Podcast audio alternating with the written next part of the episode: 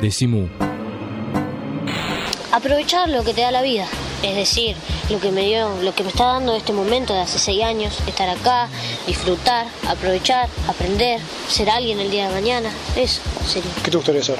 ¿Pensaste o no todavía? No, no es muy bueno pensar en el futuro cuando sos muy chico. Es mejor vivir, vivir en el presente. Decimu, la diferencia entre quejarse y soñar. Estamos en muy punto de encuentro, así que a lo mejor hay ruidos. Nosotros no tenemos estudio, somos medio burros. La otra cuestión es que no tenemos estudio en el sentido que nos prestan estudios de radio, pero nos divierte mucho más tener un grabador medio... Uh, ahí pasó un colectivo.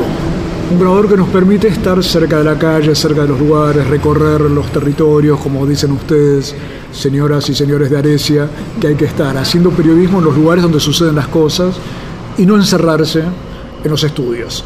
Este es un tema casi filosófico, pero además nos parece muy lindo poder estar afuera y poder charlar, por ejemplo, con Santiago Can, Marián Pécora, Laura Llanela, que son integrantes de la nueva comisión directiva de Arecia, que es la Asociación de Revistas Culturales Independientes de la Argentina. Un núcleo de más de 200 revistas que nació para ver de cortarle la onda al monopolio, por así decir, porque así recién recordamos que existe la ley de servicios audiovisuales no sé ya en qué punto, vos Laura a lo mejor nos puedes explicar un poco más, pero es cierto que al referirse a servicios audiovisuales se olvidaron de que el huevo de la serpiente estaba en la gráfica.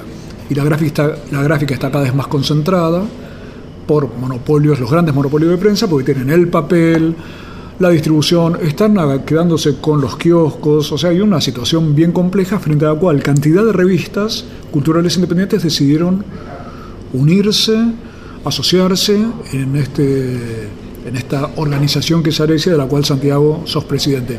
Esto de ser presidente de, de un conjunto tan variado y heterogéneo de revistas, ¿es complicado? Porque uno siempre se imagina que esa variedad y heterogeneidad complica las cosas, cada uno está con su locura propia, con sus necesidades o con sus angustias propias, ¿no? No, es una escuela.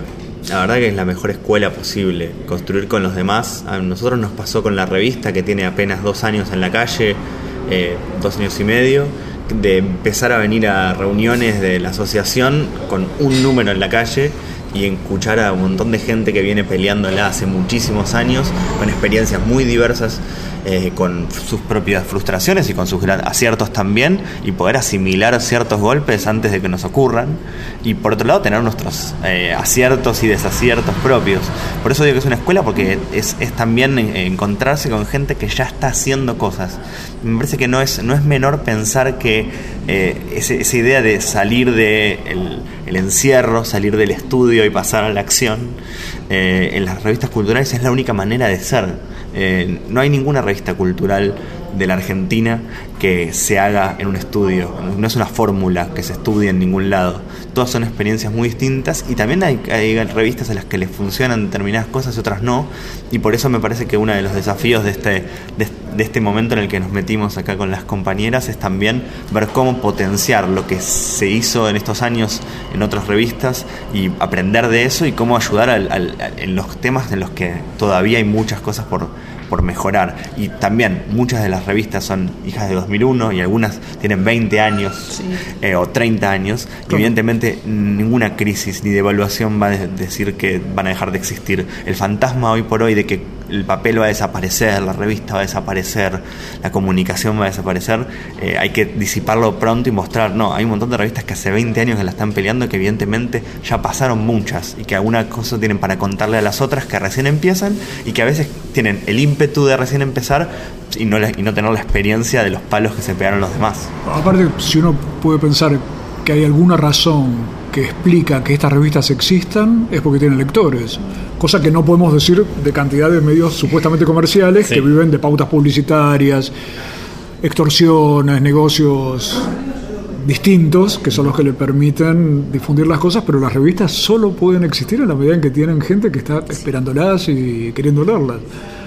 O sea, no hay mecenas o grupos capitalistas, grupos de inversión que están... En las revistas culturales no hay target. No hay target. No hay target, hay lectores. Y los lectores y las lectoras intervienen y comentan y, y construyen ese relato. Sí, es interesante también cómo van va llegando la gente que participa en las revistas, ¿no? Porque, por ejemplo, nos pasa en Warning, como no sé, nosotros tenemos uno, de los ilustradores de Matías de Brasi que hace un tiempo, mira, yo revisando, es una anécdota, ¿no? Revisando el mail viejo de la revista Warning, encuentro un mail de él que dice me gustaría acercarme porque me interesa y la y fue así, y a través de que por un interés que una vez le llegó la revista, porque la, la leía, y, y, ahora es parte también de la revista y aporta un montón y es una persona con una creatividad enorme y, y así fueron llegando también muchísimos de los que hoy forman parte del staff de, la Warning.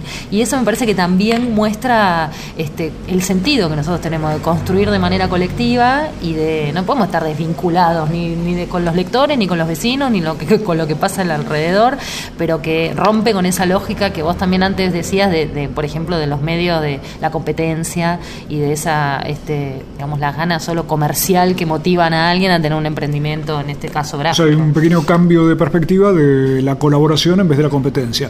Pero en ese punto, ¿qué tienen pensado de ahora en más? Ustedes que ahora acaban de llegar a la conducción de Arecia, estamos hablando con Santiago Can, con Laura Llanela, con Marian Pécora. ¿Qué tienen pensado hacer ahora? Recién asumieron, pero ¿cuál es el ¿Hay algún plan? Sí, ahora lo primero que tenemos en mente es acompañar la ordenanza en Rosario, que están en plena discusión para para la promoción de las revistas culturales y en la ciudad de Buenos Aires la, presentación de una ley, un proyecto de ley también de reparación, eh, histórica eh, con relación a las revistas culturales en la ciudad.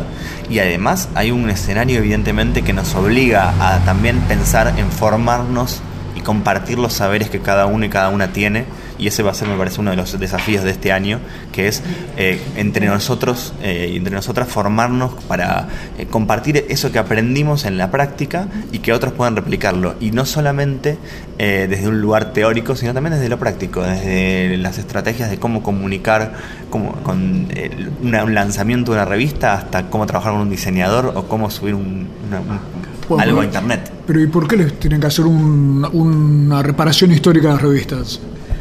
Las revistas, porque porque todas las revistas culturales que ha habido en este país es, como decías vos hace un ratito, han marcado historia. Walsh no publicaba en La Nación, ni publicaba en Clarín, ni tampoco creo que lo, publique, lo publicaría, salvo que...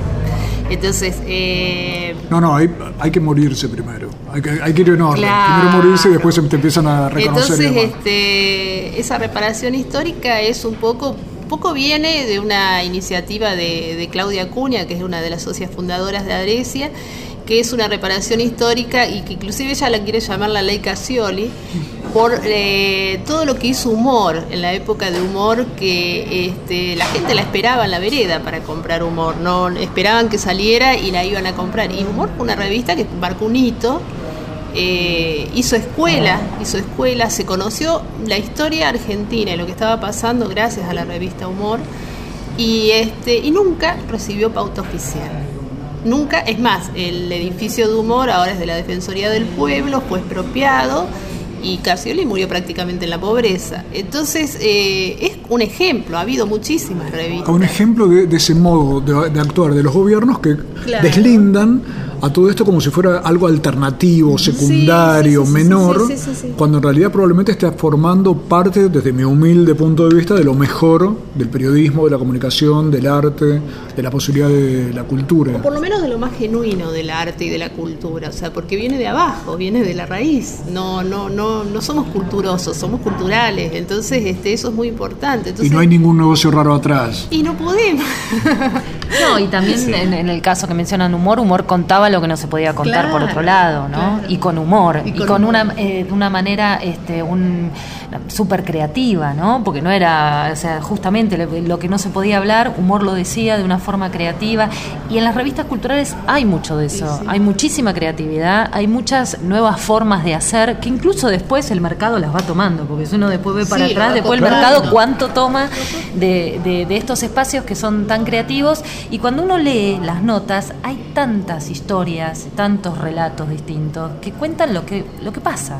No, no, no, no, hay una sola agenda. Hay una, la agenda es muy diversa, ¿no? Y como decía Santiago, hay algunos que hacemos por ahí, hacemos notas más que tengan que ver con la cultura para reflejar cuál es la movida que está pasando en el oeste, cuál es qué es lo que pasa en políticamente, pero también hay creatividad de literatura, de cuentos, este, de artistas. Entonces me parece que eso es lo, lo rico que también tienen las revistas culturales y el Estado justamente lo que hizo fue silenciar y opacar y no darle lugar a que puedan desarrollarse. Y como el Estado hizo todas estas cosas que suele hacer el Estado, las revistas culturales independientes decidieron asociarse, juntarse, colaborar, no competir y salir al contacto con los lectores. Es un universo nuevo de comunicación y a la vez tiene mucha historia. Ese homenaje a la revista Humor me parece maravilloso. Ya volvemos. Decimu www.lavaca.org Decimu. El Sindicato de los Trabajadores de las Telecomunicaciones, pluralista, democrático y combativo. Nuestra página web www.foetrabsas.org.ar. Si sos telefónico, sos de Foetra. Todos los meses, cuando pases por el kiosco, decimu. Decimu. Mu, el periódico de la vaca. Decimu. Todos los meses pateando la calle. Estamos presentes cuando hay que defender tu trabajo, en el cuidado de tu salud y la de los tuyos, en el momento de preservar y ampliar tus derechos, porque estamos presentes donde vos estás. Satsai Presente. Afiliate al Sindicato de las Nuevas Tecnologías ingresando a www.satsaipresente.com.ar. Y ahora vamos a escuchar las recomendaciones musicales de Pablo Marchetti. O sea, el grito pelado.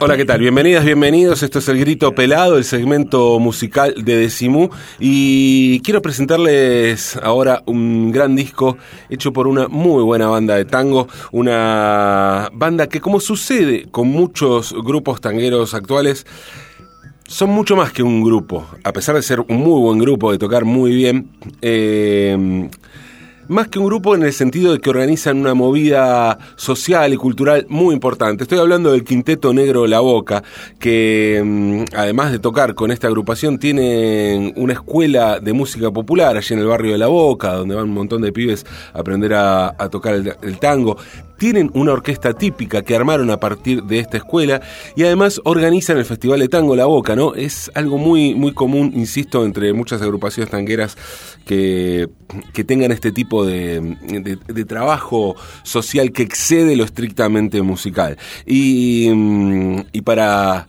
justamente certificar esto, eh, acaban de sacar, el Quiteto Negro La Boca acaba de sacar un disco bellísimo que se llama Tangos Libertarios con Osvaldo Bayer. Osvaldo Bayer como letrista. Son todos tangos que hablan de anarquistas, historias de anarquistas, con eh, letras de Osvaldo Bayer o basadas en relatos de Osvaldo Bayer. Propio Bayer lee algunos fragmentos, lo presentaron con Bayer en el escenario y además tiene la particularidad de este disco de que gran parte de la escena tanguera de distintos palos está representada aquí, desde um, Dema a um, Agustín Guerrero, por ejemplo. Bueno, muchísima gente. Malena D'Alessio canta también eh, la, la, rapera Malena D'Alessio. Y vamos a escuchar ahora un tema donde... Aparece como cantante invitado eh, un, un, gran, gran cantor, un gran personaje, un gran frontman de la escena tanguera que es el Cholo Castelo, cantor de Quiero 24. El tema, el tema, escuchen bien, se llama Chau Falcón, gracias Ramón, del disco Tangos Libertarios, Quinteto Negro La Boca con el Cholo Castelo.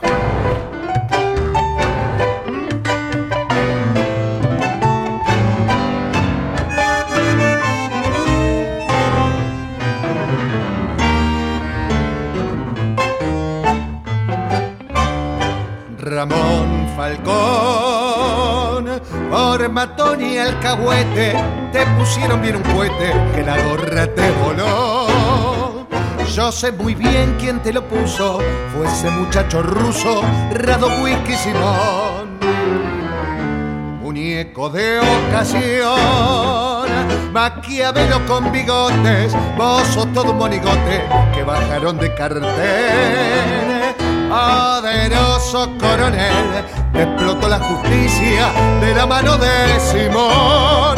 y el pueblo cantó de alegría, porque ya murió el mandamás, la bomba llegó al destino, coronel,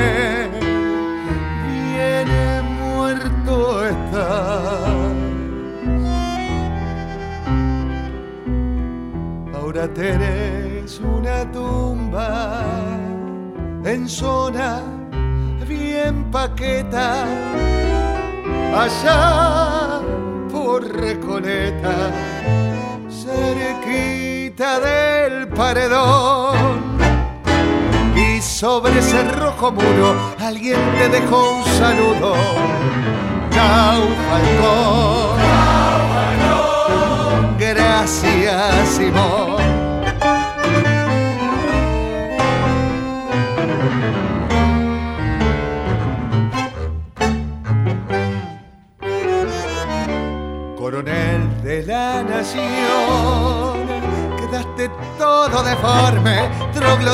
defensor de la moral.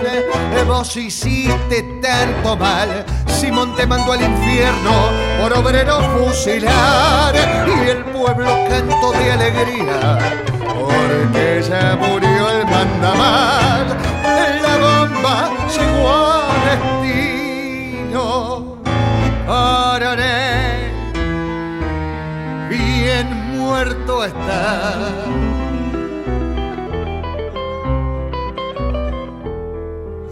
Tenés una tumba en zona bien paqueta, allá por Recoleta, cerquita del paredón y sobre ese rojo muro alguien te dejó un saludo. Chau, Falcón.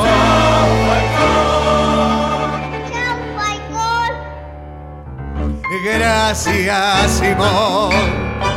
Esto fue El Grito Pelado, la propuesta terapéutica que cada semana nos trae Pablo Marchetti a Decimu. Decimu. www.lavaca.org Sin conservantes, sin químicos, sin fecha de vencimiento. Decimu. Ojos que ven, corazón que siente. Decimu. Como las palabras pueden verse, mirá de lo que nos está hablando la gente de Aresia. Nos están hablando de un universo de revistas, más de 200 que están en todo el país, eh, en contacto muy directo con los lectores, en contacto con realidades que normalmente se invisibilizan. Me salió toda junta la palabra. O sea, se ocultan o no tienen relevancia en los grandes medios de comunicación, que en realidad son medios de comunicación grandes en el mejor de los casos, y no sé si ustedes estarán de acuerdo, cada vez menos grandes, porque la dispersión de la comunicación, la posibilidad de que haya cada vez más fuentes por las cuales nos conectemos y demás, hace que lo que antes era grande hoy no sea tanto, y aparece por lo tanto esta nueva expresión que Aresia eh, expresa de algún modo con cantidad de revistas culturales independientes, digitales también me decían ustedes, y por eso estamos con Santiago Can, Marián Pécora, Laura Llanela, la nueva comisión directiva de Aresia, y les quiero preguntar, a ver, en una época en que estamos en 2016, ¿qué cambió? Eh, un montón de cosas cambiaron y un montón de cosas siguen siendo las mismas. Eh, yo pensaba cuando escuchaba también a las compañeras hablar en, en cómo los fenómenos a veces en el territorio van cambiando las maneras de expresarse, ¿no? Eh, en alguna época para las revistas literarias o de historieta estaban los fanzines. Eh, y hoy por hoy los fanzines son blogs o son eh, cuentas en Facebook. El fenómeno, no sé, de alegría en, como humor político en internet y uno dice, bueno, pero ¿quién financia alegría si no tienen una publicidad? Y evidentemente hay una forma de, producir que a veces es esquiva, todavía no está, no está todavía Investigada. o explorada del todo y, y hay nuevas emergencias todo el tiempo y también la otra parte es conocer cosas que antes era más difícil, no sé, una banda en Jujuy que hace pop y uno dice, ¿cómo puede ser? Que antes no tenía ni idea que existía, porque tenían que encontrar un CD y o un disco y ahora de repente lo suben en Facebook y uno se entera. Yo creo que las revistas lo que tienen también es que dan cuenta de fenómenos que ocurren en la realidad y por eso hay gente esperando y, y lo, lo que van a decir también eh, confiando. Creo que la confianza en las revistas culturales tiene ese rol medio de vaqueanas en, en los temas, ¿no? Que es lo que muchas veces nos pasa a nosotros como y nosotras como lectores. Digo, a mí me pasaba, yo fu- fui durante 10 años suscriptora de Mu y un montón de cosas me las enteré de ahí y de repente leí sobre el periódico recuperado en Córdoba y dije, que claro, un diario se puede autogestionar por sus trabajadores eh, y algo que cuando uno es, es más pibe y está empezando a estudiar dice, pero no era que la lógica era que solamente podía ser una gran empresa la que tuviera un diario y creo que también la realidad va, va un poco morigerando las Eso es notable. Si uno no conoce ejemplos de algo que está ocurriendo que es totalmente nuevo, piensa que eso no existe. Claro. Pasó con las fábricas recuperadas, con las asambleas que han frenado a las megamineras, con los diarios o medios que se recuperaron. Y golpe uno dice, ah, esto podía ser una forma de acción. O sea que, ¿cómo es ese mecanismo? Es como una, porque yo digo, es como que... Lo, lo, De contagio. Contagio, apertura de cabeza, de corazón, no sé de qué. eso. seguramente, y digo, y eso tiene que ver Arecia. El hecho cuando nosotros nos encontramos, por ejemplo, en la asamblea, y que pasa que vienen eh, compañeros revistas del- del- de otras provincias, que por ahí nos vemos una vez al año y vienen nuevos, en esta asamblea participaron nuevos, está buenísimo, porque es- te cuentan lo que están haciendo, cómo lo hacen, qué temas tratan, y ahí uno también, aparte que eh, haces un vínculo, porque tenemos un vínculo nuevo, nos pasamos información, por ahí nos vamos a hacer alguna nota, pero también uno ve lo que está pasando en otros lados y eso te contagia, aprendes. Creo que es, es la manera, por eso también el espíritu de la asociación, ¿no? De esto de, de juntarnos y de aprender, como bien decía Santi, entre todos. O sea, eso es Ahora, está- fundamental. ahora yo me imagino un tipo que dice, no, pero estos chicos, no, esta- toda esta gente está haciendo estas revistas y en realidad lo único que vale es lo que pasa en la televisión, lo que pasa, lo que dicen los grandes diarios y eso es lo que domina toda la agenda y no existe nada fuera de eso. ¿Ustedes cómo lo están viendo? A mí en particular hay algo que esto que vos planteás, eh, que lo escucho obviamente desde casi principio de año, ¿no? Por ahí esta frase también en cierto sector, ¿no? Que antes oficialista con el anterior gobierno y demás, como que plantea, eh, no tenemos espacio en los medios, ahora no hay lugar en los medios, ¿no? El cerco informativo que sabemos que existe, pero no hay dónde expresarse, no hay dónde enterarse de digamos, de lo que pasa. Y yo ahí me genera, es muy personal esto, pero tengo como una bronca que me genera porque digo, eh, hay muchísimos medios, hace muchísimos años que hay medios, digo yo porque nuestra experiencia tiene 30 años como cooperativa y hay muchísimos otros que también casi nacieron en la misma época, que hace muchos años que venimos reflejando lo que pasa. Entonces también ahí es un desafío nuestro propio del Es sector. como una especie de cholulismo, ¿no? Sí. Con la- Sí. los medios Los con parece marca. que solo un medio ma- eh, masivo y comercial Es un el- error es un error muy grande, pero también es una autocrítica que nosotros tenemos que hacernos, quienes ejercemos otro tipo de comunicación, y es un desafío, porque es un desafío interpelar cada vez más a las audiencias y a los lectores a que vean, a que también se hagan parte de que sí existen, o sea, abrirse un poquito, ¿no? La mirada, eh, por ahí apagar la tele o ver otras teles como las TV comunitarias que están ahora, o leer otro tipo de revista, o fijarse en qué otro lado la puedo comprar que no sea siempre en el kiosco que solo vende un tipo de revista. Sí, igual me parece que hay un fenómeno que también tendremos que empezar a ver entre todos y entre todas en estos, en estos meses que vendrán, ¿no? Que es, eh, yo trabajo también en la escuela secundaria y los pibes no miran la tele. O sea, miran un, en la tele pueden mirar un partido de fútbol, ponele, porque es algo en vivo, pero no miran la tele. No miran televisión. No miran televisión. Sub 25. Sub 25 en la televisión no Nadie existe. mira. Eh, No, existe ni internet. Facebook tienen los más chicos. Ni Facebook, Snapchat, Instagram. Y digo, bueno, evidentemente también hay, hay otra cosa que nosotros tenemos que empezar a pensar y es quién está comunicándoles a los pibes. Y lo que pasa es que los pibes están comunicando de manera mucho más horizontal. Horizontalmente también. eh, de manera torpe muchas veces, a veces reproducen un montón de cosas que uno diría eh, desde hasta el- la forma de relacionarse de los adolescentes, no necesariamente siempre es una, la vanguardia revolucionaria, pero sí probablemente se contactan mucho más entre sus círculos de amigos y de pares que leyendo un- el medio grande o los grandes medios, como vos decías antes, ¿no?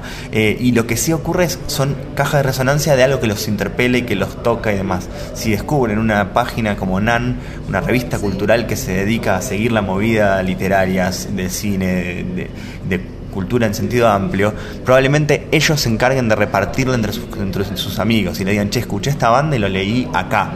Y no esperan que venga una mega corporación a decirles lo que tienen que leer y escuchar. Y eso me parece es un fenómeno muy fascinante. Y esos pibes también son los que después hacen medios, hacen revistas y hacen programas de radio.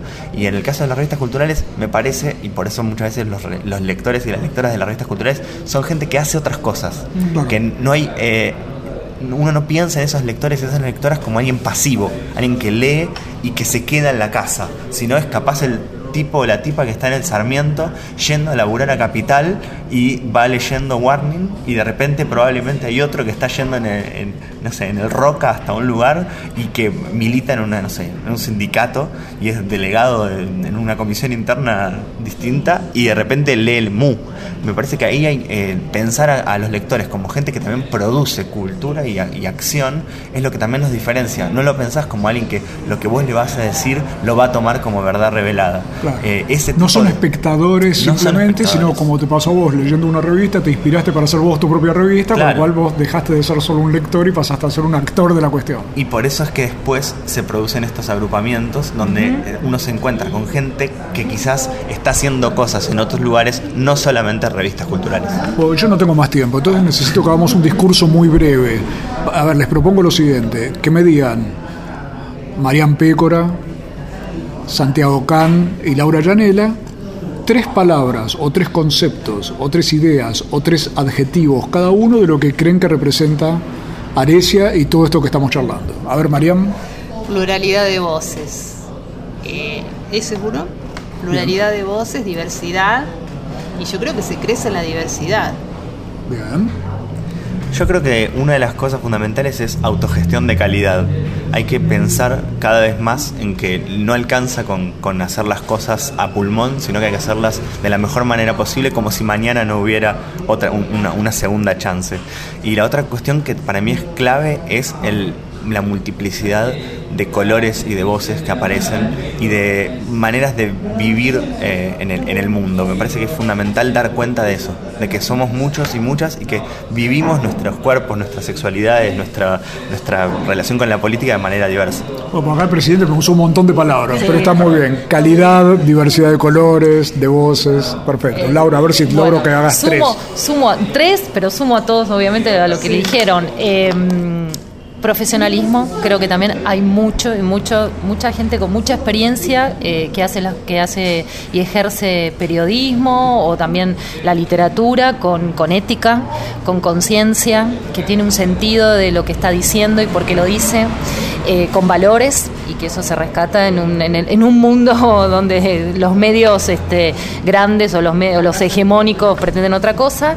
Eh, y otra me parece que estamos ayudando a construir la memoria y la historia de lo que pasa en nuestro país a través de cada uno, aunque sea de lugares chiquitos o grandes, de ciudades, pequeñas, pueblos, pero somos parte de la historia y estamos construyendo también la memoria.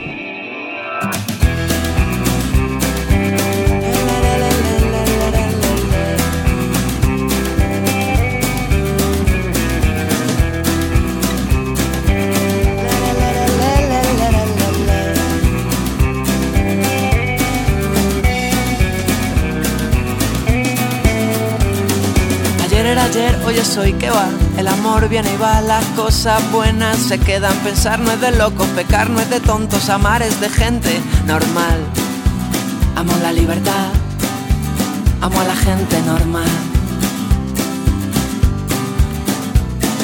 Mañana yo no sé qué será de mí. En la noche gris el cielo puede con todo ganar es de bobos, morder es de lobos, vivir es de gente normal. Viva la libertad viva la gente normal. Saber que te esperaré, hoy no me apetece correr. Saber que te buscaré, hoy me apetece correr.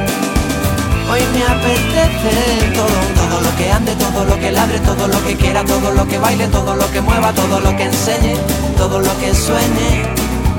Hombre y mujer, todo lo que ande, todo lo que ladre, todo lo que quiera, todo lo que baile, todo lo que mueva, todo lo que enseñe, todo lo que sueñe.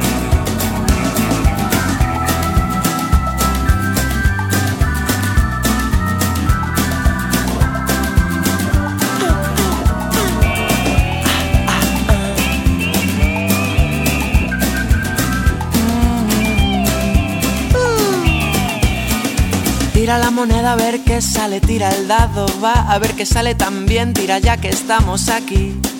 La cama por la ventana y vámonos a dormir al jardín, a reír porque sí, admirar la luna y el sol. La noche está libre para ti, la libertad está hecha para ti.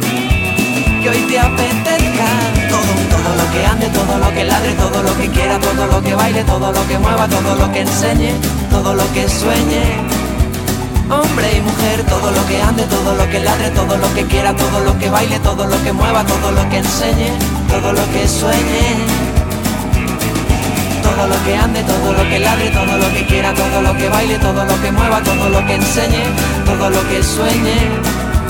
Hombre y mujer, todo lo que ande, todo lo que ladre, todo lo que quiera, todo lo que baile, todo lo que mueva, todo lo que enseñe, todo lo que sueñe. Hoy no voy a cantar canciones que ya te sabes. Hoy voy a ser el más golfo de toda mi calle.